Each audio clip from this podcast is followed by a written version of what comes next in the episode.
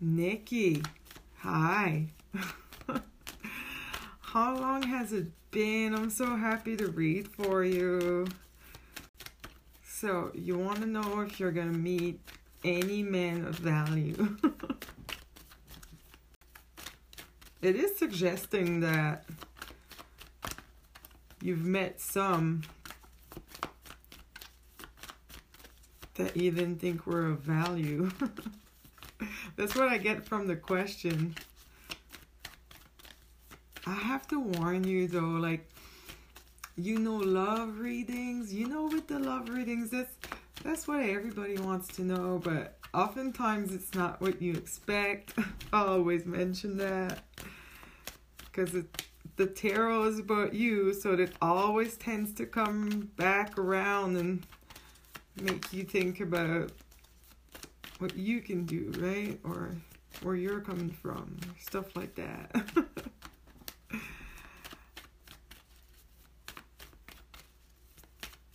it's not like fortune telling, like, ooh, I see a handsome, tall man wearing a trench coat and he has dark hair and blue eyes. it's not like that. I mean, who knows? It'd be deadly if that's what the cards were saying, but we'll see. this I'm so happy to like sort of talk to you. I'm not talking to you, but I'm kind of talking to you. Let's just go ahead and pull a card. Let's do a scan of like your energy right now.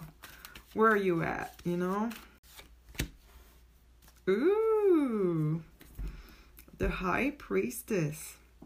This is interesting because you know I did a reading yesterday for a friend and this is the card that uh, popped up for her main energy too and we had to talk about like the divine feminine and the rise of the you know feminine energy and not in like a boys against girls kind of way but just in a general rise of like the feminine energy all over like even boys being more you know like okay with crying and stuff like that and qualities like being compassionate and loving and caring are becoming more in fashion, it seems. and it's funny because today I was thinking about doing your reading and I was thinking how all the girls I met from Newfoundland are, are so inspiring and so I don't know, confident and awesome. I mean, like the pussy power is strong on the rock. and here comes the high priestess for you. It is a card of the divine feminine, you know, of deep intuition, of uh, secret wisdom, secret knowledge, and you know, I've I've seen your stuff. I see what you're up to. Well, what what you show anyway you know, with your transformation and how you're take care of yourself, but like body and mind, you know, pushing your limits and seems like you're doing like introspections and major growth leaps. it seems like it from the outside anyway, from looking in.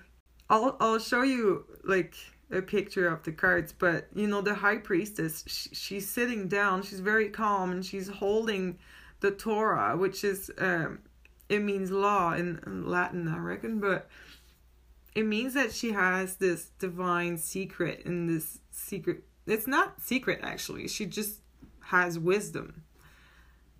She she knows what's up. I feel like you know what's up it could potentially be intimidating, I guess. And the fact that you ask if you're going to meet someone of any value means that you know your worth, you know. You're I don't think you're going to settle for for anything less. Like you want your equal, you want someone who's gonna be able to challenge you or and you know who's done the work too, perhaps. Okay. Let's pull another card. Uh, what do we want to know? I feel like asking what you're attracting right now with with with that energy, with, with that high priestess energy that you're vibing with at the moment. What are you attracting towards you? What are you a magnet for? the Ace of Pentacles kind of showed its face, but it went back in the deck. But like, so it's not really a card. But I mean, I've seen it. It it peeked through, and it it does indicate aces are new starts, fresh starts, and pentacles it means flesh and bones, you know, like real, tangible. Pentacles are represent earth, the material, what's real, what you can touch. So we like that. It didn't come out, but we saw it. I saw it go by. It showed its, its face a little bit.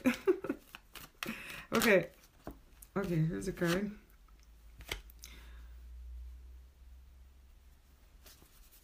So it's, you know, it's the Nine of Pentacles. And you'll look at the card. This is, this energy has been coming up again with the Divine Feminine. You're a strong ass woman right now. Like, you're super solid. All that yellow in the card, like, yellow is the major color. It's you know you're shining you're radiating. I feel you so bright right now. And again like i feel like you could blindside someone who doesn't have as bright of a light you know? So you need perhaps that's what you're attracting right now. It's is a man i'm not talking about a boy like a, a man who's got his divine feminine on point, meaning he can articulate his feelings and his emotions and in healthy ways. And that's hot. Don't get me wrong, he's got his masculine energy on point too. But the feminine in him is is happy. Like he's not afraid to cry, but he's not a cry baby. You know what I mean? It's not it's not like that. He's just emotionally healthy. And and pentacles are money too. So financially stable as well. And what you're attracting is is your equal. It's someone on your level. Well, I mean, I guess it's always how it works. I mean, you attract people uh, whose frequencies match yours, right? Inevitably, I think. So, but you're you seem to be vibing pretty high right now. Like your frequency is seem to be solid and on point, um, inwards and outwards. You know, you've done the inner the inner work, and it shows, and it's manifesting in your reality. Therefore, that's that's what you attract.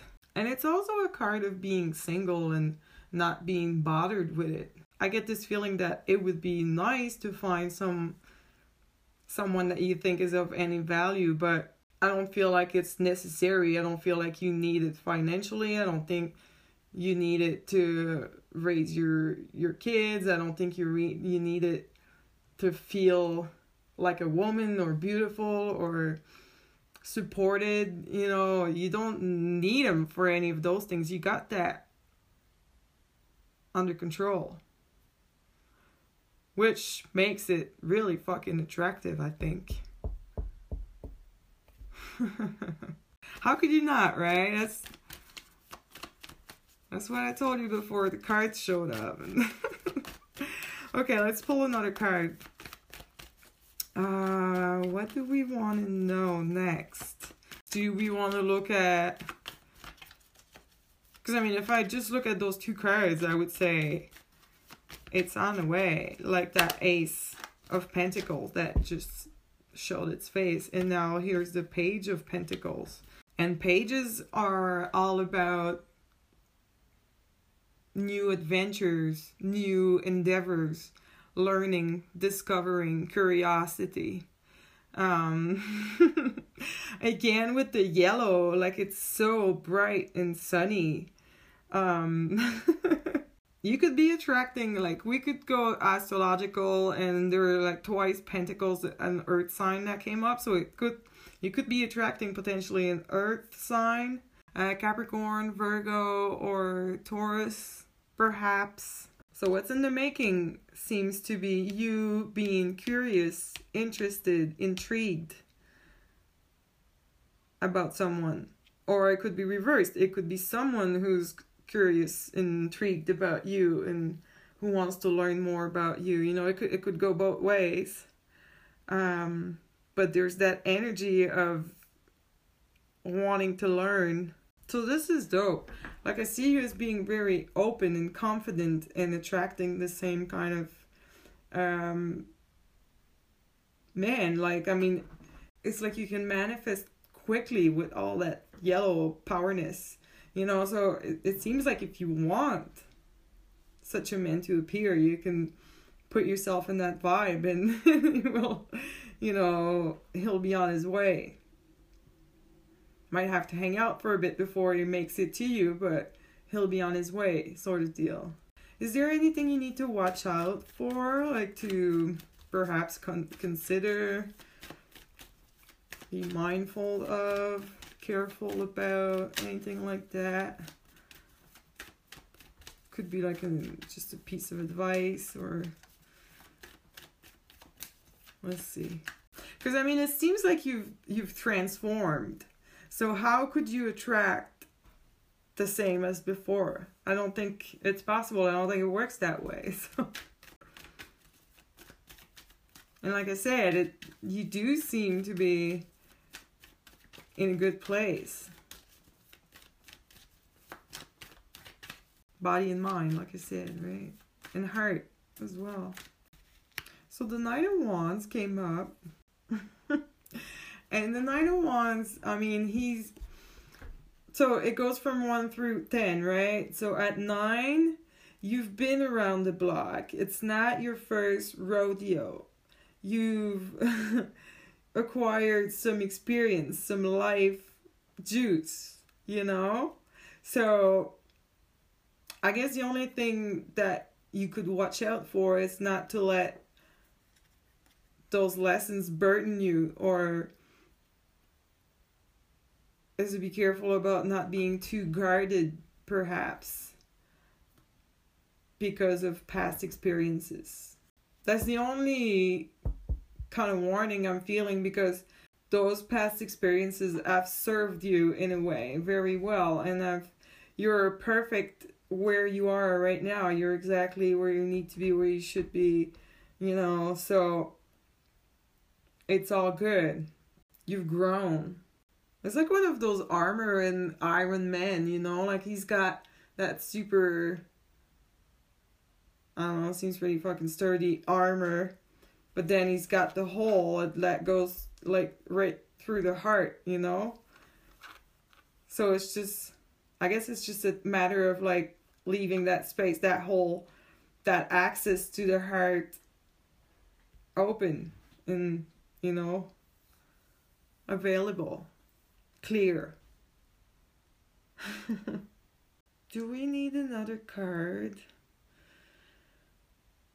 Oh fuck it. Let's let's have fun. Let's just pull um postcard from the liminal space. Postcards. I love postcards. They're an oracle. They're not tarot cards. But they fucking tell it like it is. All the time. Final message for Nikki. Okay. Same, same, but different. same, same, but different. You're different. So you're going to get different. Same, same. Like you've been there, been around the block. You know the game. You know what's up, but different. All right, Nikki, I guess that's it. I hope you liked it. It was such a delight to read for you. I'm not really worried about you just looking at those cars. They're fucking deadly. Bye. Love ya.